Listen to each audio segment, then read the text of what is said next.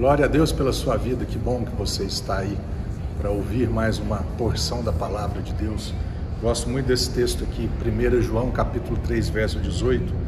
João diz assim: Filhinhos, não amemos de palavra nem de boca, mas sim de atitudes e em verdade. Imagina se Deus tivesse nos amado assim, eu te amo, né? Um eu te amo assim, com neon brilhando e tudo mais. Mas e aí?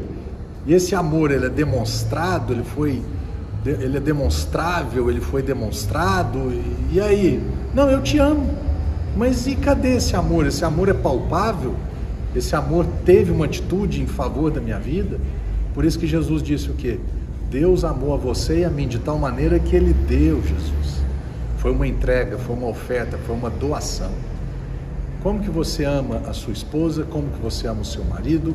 Como que você ama os seus pais? Como que você ama os seus filhos? Como que você ama a Deus? Como é que você, o amor, meu irmão, ele não é palpável. Ele precisa ser demonstrado. Então eu quero te convidar a partir de hoje demonstrar amor, não apenas com palavras, mas com demonstração, com atitudes e ainda que essa atitude seja contrária a você em primeiro lugar, mas a outra pessoa será favorecida, isso é um grande amor. É um amor assim que você está abrindo mão de si para favorecer o outro, porque esse foi o amor de Deus pela sua vida. Ele abre mão do seu filho para conseguir agora novos filhos.